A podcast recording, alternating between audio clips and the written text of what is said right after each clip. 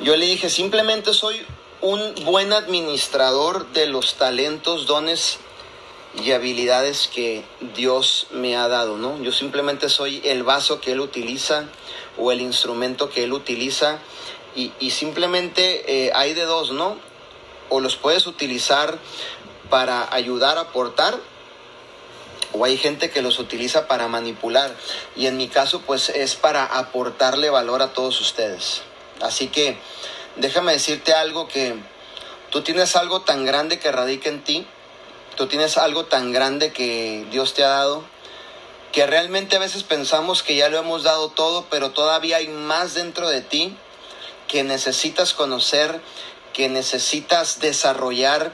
y que realmente ese va a ser tu alcance, tu alcance a, impactar obviamente a muchas personas, ¿no? Eh,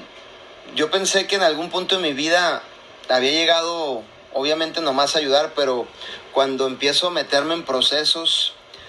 crisis, dificultades, conocí a otro Manuel Wilkins que estaba dentro de mí que nunca me imaginé, que dije, wow, o sea, no me conocía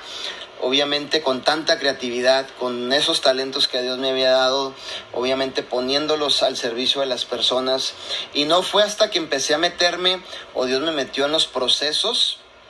en donde en medio de una crisis, que la palabra crisis obviamente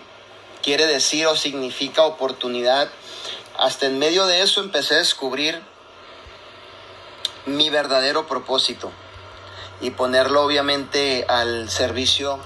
de cada uno de ustedes, ¿no?